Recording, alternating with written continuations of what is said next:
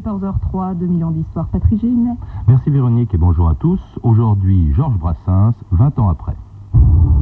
Tous les poètes parlent de la mort. Je, fais comme eux. Et puis on a l'habitude finalement de la peindre sous un jour qui ne me paraît pas de bon. Alors je m'amuse. Puis j'aime m'amuser aux enterrements, vous voyez. Même si j'aime celui qu'on enterre. Pour lui faire plaisir,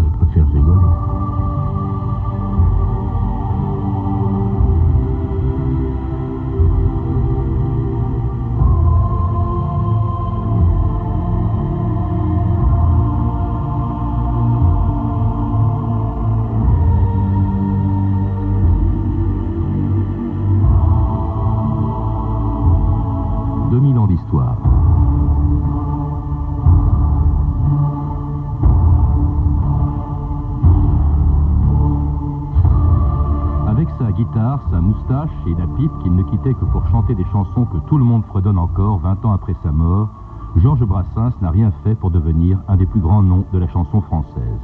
Vivant à l'écart des sentiers battus et de ce qu'on appellerait aujourd'hui la pensée unique, ce troubadour, égaré au siècle des yéyés et du rock, préférait lire La Fontaine et chanter François Villon que de courir après les modes.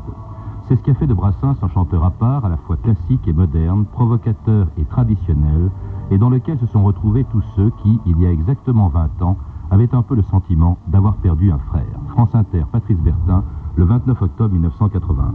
Bonsoir. Il était très exactement 17h50 lorsque la nouvelle est tombée sur les téléspectateurs de l'agence France Presse, la mort de Georges Brassens. Il avait fêté son 60e anniversaire il y a exactement 8 jours. Brassens a succombé ce matin dans sa maison de Saint-Gély-du-Fesque, près de Sète, dans l'Hérault. Ce n'est pas un artiste que la France a perdu, c'est un ami qui va manquer à tous les Français. Je serai triste comme un saule quand le Dieu qui partout me suit me dira la main sur l'épaule, va-t'en voir là-haut si j'y suis. Alors du ciel et de la terre, il me faudra faire mon deuil. Est-il encore debout le chêne ou le sapin de mon cercueil? Est-il encore debout le chêne ou le sapin de mon cercueil? S'il faut aller au cimetière, je prendrai le chemin le plus long. Je ferai la tombe buissonnière, je quitterai la vie à reculons. Tant pis si les croque-morts me grondent, tant pis s'ils me croient fou allié. Je veux partir pour l'autre monde, par le chemin des écoliers. Je veux partir pour l'autre monde, par le chemin des écoliers. Alain Poulange, bonjour. Bonjour. C'était il y a 20 ans, le chemin des écoliers de, de Brassens. Petite Oui. chose, juste, euh, Patrice Bertin dit dans sa maison de Gé- Saint-Gély-du-Fesque, c'était pas dans sa maison, non. il avait une maison, un appartement à 7, c'était chez le docteur Bousquet, qui est un, un médecin ami de Brassens, qu'il avait recueilli chez lui et qu'il amenait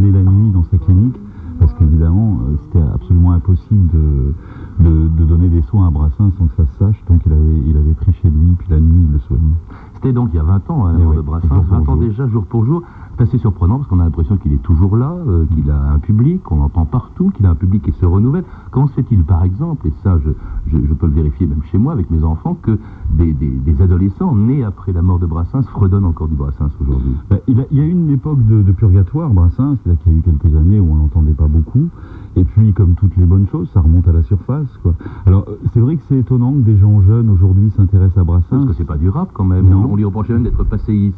Ouais, c'est pas du rap, le son est rappeux en revanche, et, et assez, assez dur pour des jeunes, c'est pas, c'est pas, c'est pas orchestré, ça. Mais, mais moi je pense, hein, c'est vraiment que mon avis, je crois que ce que les jeunes peuvent trouver dans Brassens, c'est en tout cas sinon des réponses, en tout cas des questions qu'eux-mêmes se posent. C'est pas une, chanson de variété euh, fade et consensuelle. Brassens, comme Prévert par exemple, comme des, gens comme ça, on dénonce dénonce les, les- les travers de l'humanité et, et le temps ne fait rien à l'affaire, comme il dit lui-même. se sont posés toujours Voilà. ces questions-là. Et hélas, il est toujours d'actualité, hélas. Alors lui, il a mis du temps, non pas à se les poser, mais à faire en sorte qu'on les entende, les questions qu'il pose, parce que euh, pendant les 30 premières années de sa vie, c'est à 30 ans seulement qu'il émerge. Pendant 30 ans, il a écrit très longtemps les chansons avant de les chanter. D'ailleurs, au, au fond, au début, c'était un poète, il voulait écrire des poètes, des poésies, et pas chanter. Ouais, il a commencé à, il a commencé à écrire, il avait 15 ans à écrire des chansons. Il a toujours chanté, donc euh, je sais pas. Il a, il a surtout énormément travaillé sur la poésie. C'est-à-dire que le jour où il a décidé qu'il allait écrire des chansons, il est entré en chanson comme euh, d'autres entrent dans les ordres. Mhm. C'est-à-dire qu'il a consacré sa vie à la chanson. Il a appris à, à- à composer, à jouer du piano d'abord tout seul sur le piano de Satan dans le 14e arrondissement. Après, il a eu une guitare, il a commencé à comprendre comment ça fonctionnait et il a, il a décortiqué tous les poètes pour voir comment on écrivait de la poésie. Ça, c'était à Paris, et il faut rappeler qu'il est né à 7 ans, Mhm. en 1921, là où il est enterré euh, aujourd'hui. Alors il 22 monte, il monte à Paris, comme on dit, en 1940, Alain Poulange, Poulange il est ouvrier, il travaille chez Renault, Mhm. puis il est travailleur en Allemagne aussi, au STO, il part en, en Allemagne en 43, euh, comme beaucoup de jeunes de, de- de sa génération, Euh, et puis alors il s'en échappe en, en 1944, hein, à l'occasion d'une permission, et puis il va partager, il va se réfugier chez un couple étonnant dont il va partager la misère pendant des années, des années de vache maigre. On l'écoute dans cette archive de 1954 au micro de Luc Berrimont. Nous avons vécu pendant des années en marge de la société. Je n'avais pas d'argent. Mais je n'en avais pas besoin parce qu'il faut dire qu'on me nourrissait aussi. J'étais comme un oiseau, comme un chat. Un chat qui gratte à votre porte et puis que vous nourrissez. Je vivais comme un- une espèce de, de, de fou, de simple d'esprit. Vous savez qu'il n'a aucun sens du réel et auquel on, on facilite toutes les tâches. Auquel on ne donne aucune initiative. Mais vous étiez capable d'aller acheter votre pain, quand même, votre lait. Mais Non, parce que c'était pas mon pain ni mon lait, c'était le pain des autres qu'ils partageaient avec moi. Elle est à toi cette chanson, toi l'Auvergnat qui sans m'a donné quatre bouts de bois quand dans ma vie il faisait froid. Toi qui m'as donné du feu quand les croquantes et les croquants, tous les gens bien intentionnés m'avaient fermé la porte au nez. Ce n'était rien qu'un feu de bois, mais il m'avait chauffé le corps, mon âme il brûle encore, à la manière d'un feu de joie. Toi l'Auvergnat, quand tu mourras, quand le croque-mort t'emportera, qu'il te conduise à travers ciel au Père éternel. Toi cette chanson, toi l'hôtesse qui sans façon m'a donné quatre bouts de pain quand dans ma vie il faisait faim. Non, c'est une chanson évidemment des plus célèbres de, de Brassens, l'Auvergnat. L'Auvergnat, c'était Marcel Planche, l'hôtesse, c'était Jeanne Le. Ils n'étaient pas auvergnats, mais ils ont bien existé. hein. Oui, ils ont bien existé, Ah, ils ont bien aidé Brassens. Eh bien, il était de, de Brie-Comte-Robert, m'a dit Pierre Ouais. Euh, Gibraltar, euh, Marcel. Un de ses amis, oui. Voilà, et Jeanne, elle était bretonne. Ouais. Ouais. Mais c'est vrai que c'est... C'était les vaches maigres, hein. c'était cette Ah, maison où ils habitaient, C'était un taudis d'abord, c'est un taudis, il n'y a pas l'eau, il n'y a pas le gaz, il n'y a pas l'électricité évidemment, Euh, il y a plein de chats, des chiens, enfin il n'y a pas d'argent. Marcel il était, euh, il peignait des, hum, vous savez, des, initiales sur les voitures, donc il était payé euh, en nature. Et quant à elle, Jeanne, elle était euh, un peu couturière, quoi, donc c'est vraiment des gens qui n'avaient pas un rond, et lui il faisait rien. C'est-à-dire qu'il passait ses journées euh, à la bibliothèque du 14e, il lisait quatre, quatre bouquins par jour à peu près, euh, et voilà, il faisait que ça, il travaillait ses chansons. Et qu'est-ce qu'il lisait? Parce que C'est de là qu'est venue l'inspiration, évidemment. Tout, tout, tout ce qui lui tombait sur la main, il lisait. On a, on a même retrouvé des, des traités de prononciation dans ses bouquins. Enfin, tout ce qui pouvait tomber sous la main, il, il lisait. Il, il rattrapait une culture qui ne s'était pas faite à l'école. C'était un très très mauvais élève. Quand vous dites il est parti en 40 à 7, il est parti aussi parce qu'il y a une histoire de vol euh, dans, dans son collège. Quoi. Il a été accusé de vol avec une bande de copains. Donc c'était la vergogne, comme on dit là-bas. Mauvais garçon comme. Villon. Ouais, un petit peu, mais pas vraiment non plus. Ça a donné la naissance à, aux quatre bacheliers, à la chanson Les quatre bacheliers. On, on est passé un peu vite, à mon avis, si je peux, euh, euh, Patrice, sur, euh, sur Basdorf, c'est-à-dire le camp de- du STO. Parce que c'est très important, parce que quand il arrive au STO, euh, d'abord il rencontre des gens qui vont être très importants tout au long de sa vie, dont Gibraltar, puisqu'il a connu là-bas. Et il arrive, il a déjà des chansons écrites. Il a déjà écrit euh, Bonhomme, Pauvre Martin, Le mauvais sujet repenti. Et puis, il y a plein d'autres chansons qui sont pas encore abouties. Donc, il y a déjà des musiques. Et il organise un peu déjà la vie du camp autour de son, de son travail. Et ça, c'est là. C'est là que Brassens, c'est un type étonnant quand même. C'est-à-dire qu'il génère toujours, ce qu'il disait dans le document qu'on vient d'entendre, il génère toujours autour de lui euh, une assistance totale. C'est-à-dire que les gens le prennent en charge. Et là, euh, à Basdorf, bon, euh, comme il, voulait travailler, il avait dealé avec ses copains, il se levait à 5 heures du matin, il allait leur donner le café, chercher le- ce qu'ils appelaient le café, et comme ça, il avait du temps pour lui pour écrire.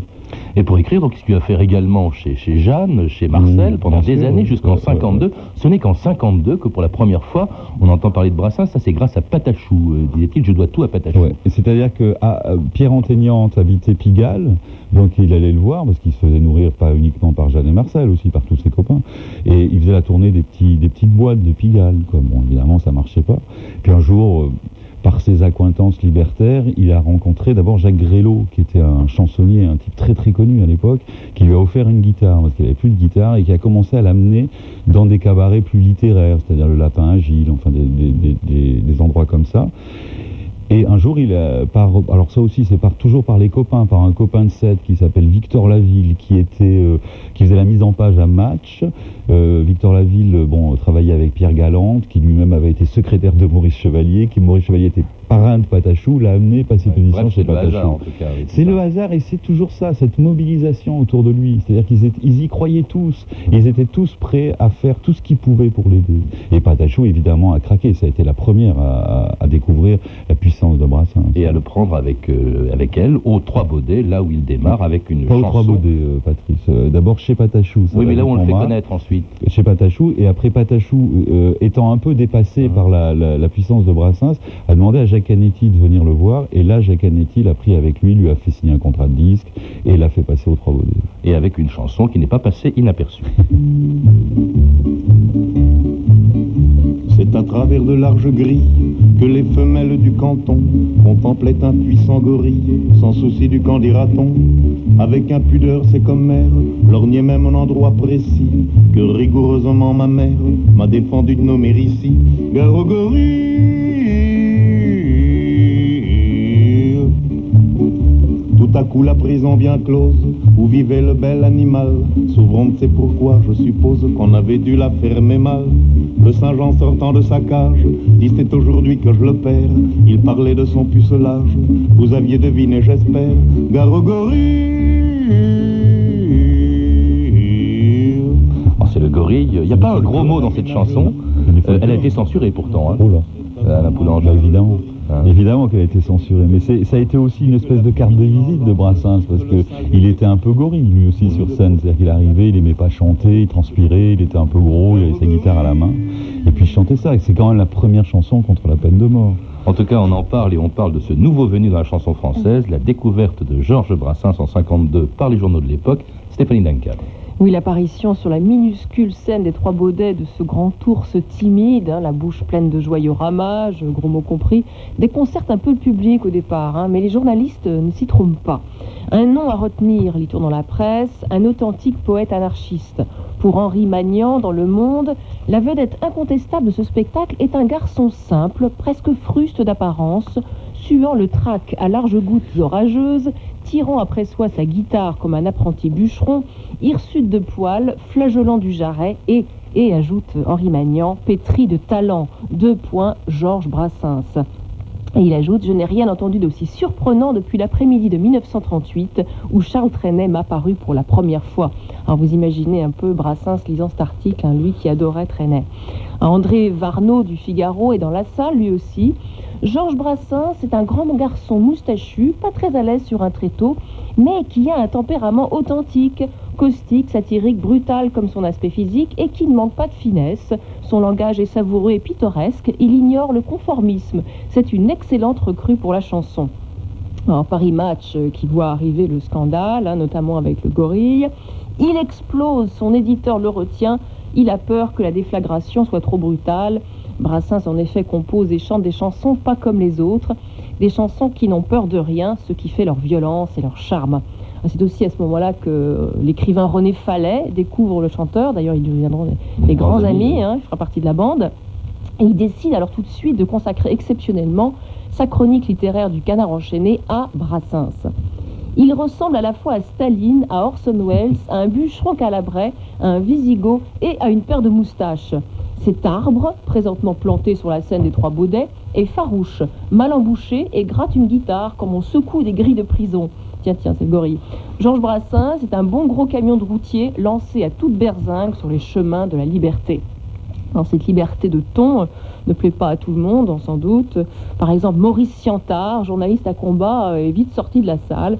Un faux chanteur, dit-il, un médiocre compositeur, un quelconque parolier, dont l'exhibition, le comportement m'a heurté, dit-il. Banal spectateur, j'en ai pas moins ma dignité, je n'aime pas qu'on la bafoue lorsque, sous prétexte de révolte, on fait appel à je ne sais quel chienlit humanitaire pour bourgeois à bonne conscience et compte en banque solide. Et, ajoute le journaliste de combat, je ne vais pas au spectacle pour entendre un chanteur me dire textuellement qu'il est un con. Ah ça, on l'aime ou on l'aime pas, euh, comme euh, Maurice Siantard, oui, le pauvre. oui, le pauvre. Il Oui, il s'est trompé, mais enfin, Il est passé à personne ne retient droit, son hein. nom. Celui de. Brassens, en revanche, on le retient. Puis alors, le succès est foudroyant, euh, Alain Poulange, tout de suite. hein, il, en, en quelques, il est resté, euh, on ne le connaissait pas avant 52, puis alors, tout à coup, en un an, c'est l'explosion. Il faut dire aussi que c'est en 52, 53, donc il y a les, les moyens de diffusion sont moins grands qu'aujourd'hui. Ouais. Donc c'est toujours difficile de faire la comparaison avec ce qu'on vit aujourd'hui. Mais c'est vrai qu'il y avait un public. Bon, d'abord passer chez Canetti aux Trois Baudets, c'était une espèce de consécration. Le public venait chez Canetti. Pas, tout, pas, pas la plupart venaient pas pour la tête d'affiche, mais venaient parce qu'ici passait des choses. C'est quand même, il y a eu Félix Leclerc avant Brassens, quand même le premier chanteur à guitare. C'était Félix Leclerc, c'était chez Canetti aussi. Donc euh, c'est vrai qu'il y a une espèce de, mouvement comme ça vers Brassens. Bon, alors on est après-guerre. Ça aussi, ça compte Saint-Germain-des-Prés. Euh, Brassens n'est pas de Saint-Germain-des-Prés, mais son premier public vient de Saint-Germain-des-Prés. Gréco a déjà enregistré, euh, les frères Jacques se font déjà connaître. Donc on est quand même dans cette mouvance-là d'après-guerre, de cette jeunesse qui a souffert, a souffert pendant quatre ans et qui a besoin de s'exprimer. Et C'est vrai que Brassens incarne bien ces nouvelles idées libertaires. Et moi, je pense qu'il n'est pas, il est pas non plus euh, étranger à 68. Quoi. Ça, ça va de l'après-guerre à 68, son esprit. En tout cas, il passe partout, hein, l'ABC, le tabou, la rose rouge, le bœuf sur le toit, Bobino. Alors Il il ne change rien à, ses, à ses habitudes, Alain Poulange, ni à ses amis. Un Brassens, c'est l'amitié, c'est vraiment les copains. D'abord, c'est ce qui ressort de, de votre livre euh, que vous venez de publier chez, chez Textuel, Passion Brassens. Brassens, c'est aussi la passion des amis. Il les a jamais quittés. Mm, Mais Jusqu'au bout. il a cultivé, les- il a cultivé la fidélité, il a cultivé l'authenticité. C'est pour ça, à mon avis, hein, toujours, qu'il est revenu chez Jeanne, qu'il est resté euh, chez Jeanne et Marcel, euh, impasse Florimont, jusqu'en 66, alors que c'était vraiment une star.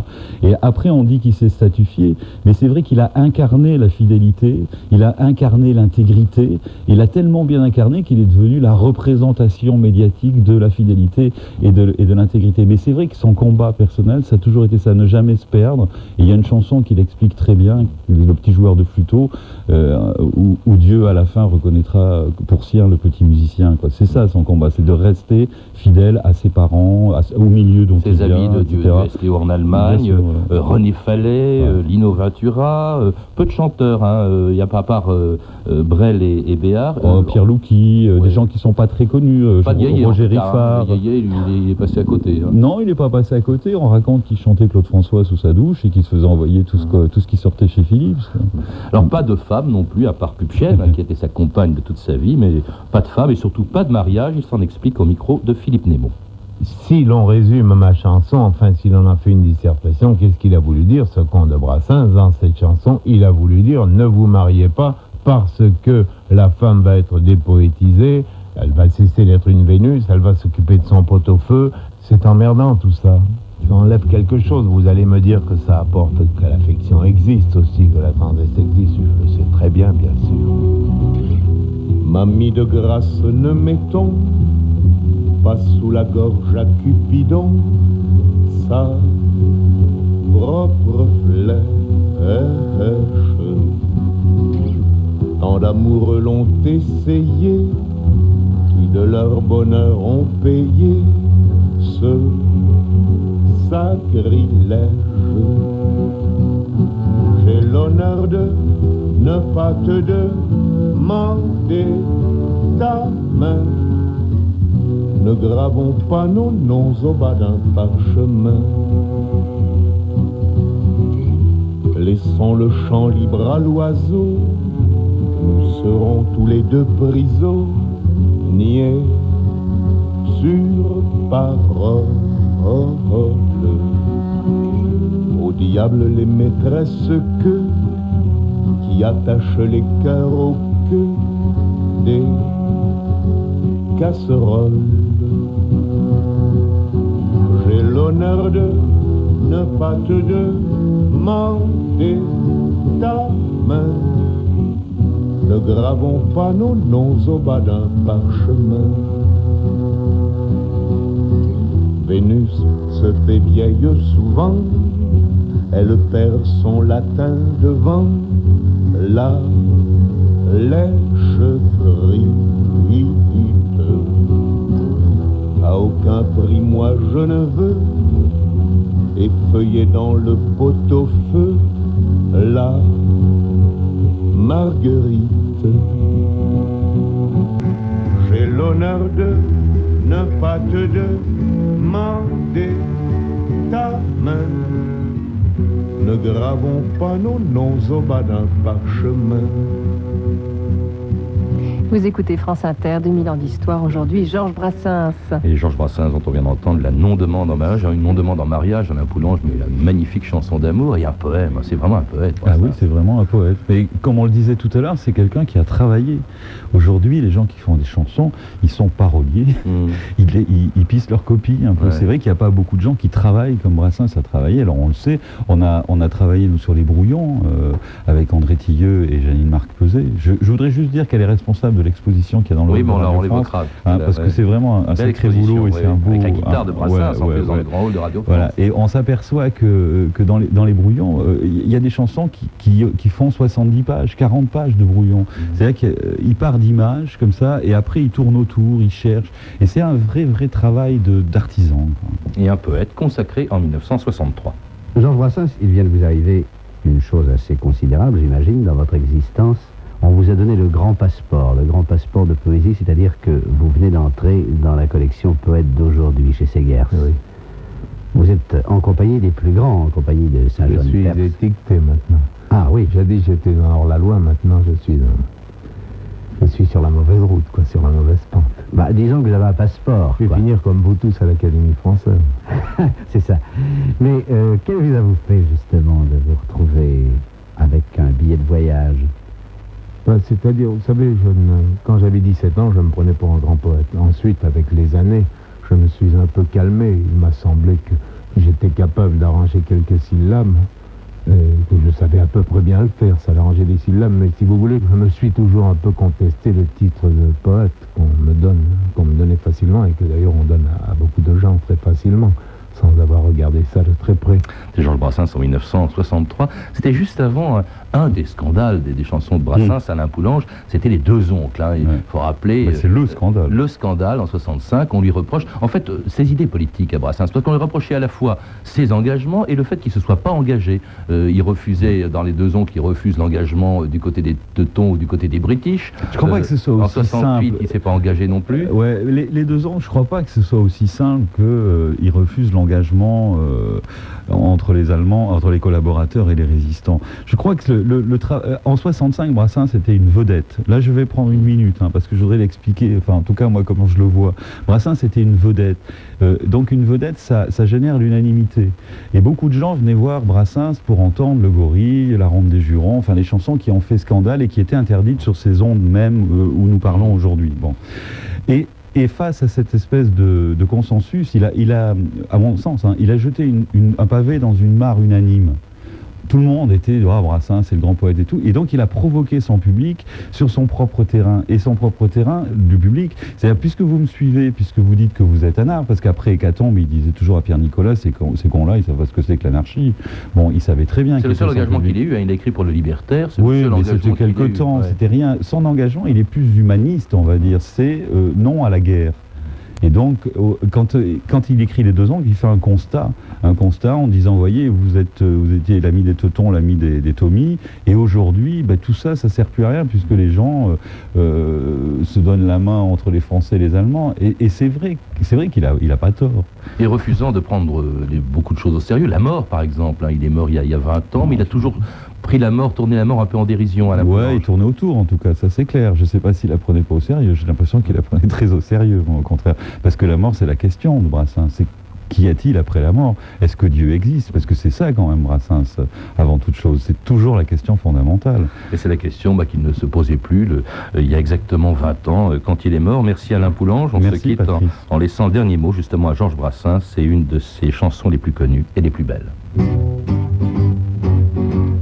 Mon amour a pris son vol à l'horizon vers celle de Gavroche et de Mimi Pinson, celle des Titi, des grisettes.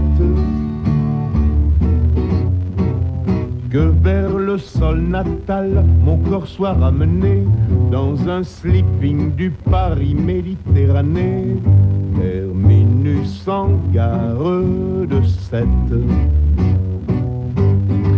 la supplique euh, pour tenter euh, à la gare de 7. Euh, c'était Brassens, sur la plage de 7, pardon. C'était Brassens, mort le 29 octobre 1980. Alain Poulange, je vous rappelle, je rappelle le titre de votre livre, tout à fait superbe, magnifique, un beau livre, Passion Brassens, qui vient de paraître aux éditions textuelles, avec de très nombreuses photos inédites. Et puis vous co-signez aussi avec André Tillieu l'édition des manuscrits Brassens, toujours chez Textuel.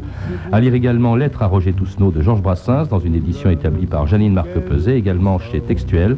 Enfin, une excellente biographie de Georges Brassens, de Louis-Jean Calvet, disponible dans la petite bibliothèque Payot. Patrice, je peux juste dire que le bouquin de Fallet sur Brassens est réédité également chez De Noël et que c'est vraiment une merveille. Et son titre C'est Brassens, Brassens. Fallet. D'accord. À signaler aussi une exposition, donc vous en parliez, consacrée à Georges Brassens, qui se tient actuellement jusqu'au 4 novembre dans le hall de la Maison de la Radio et que la rédaction de multimédia de Radio France a mis en ligne un site dédié à Georges Brassens accessible sur franceinter.com.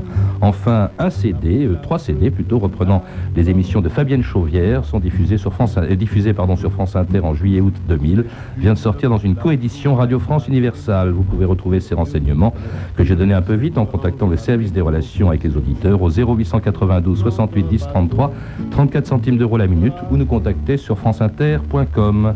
C'était Georges Brassens, 20 ans après, avec Alain Poulange, à la technique Clotilde Thomas et Pascal Baldassari, Archivina, Janine Marc-Peset, Rebecca de Nantes et Claire Tesser, documentation Anne Weinfeld et Virginie bloch revue de texte Stéphanie Duncan, une réalisation de Anne Kobilac. Une émission de Patrice Gélinet. Demain, dans 2000 ans d'histoire, les relations franco-américaines depuis la guerre, mais tout de suite il est 14h30, vous êtes sur France.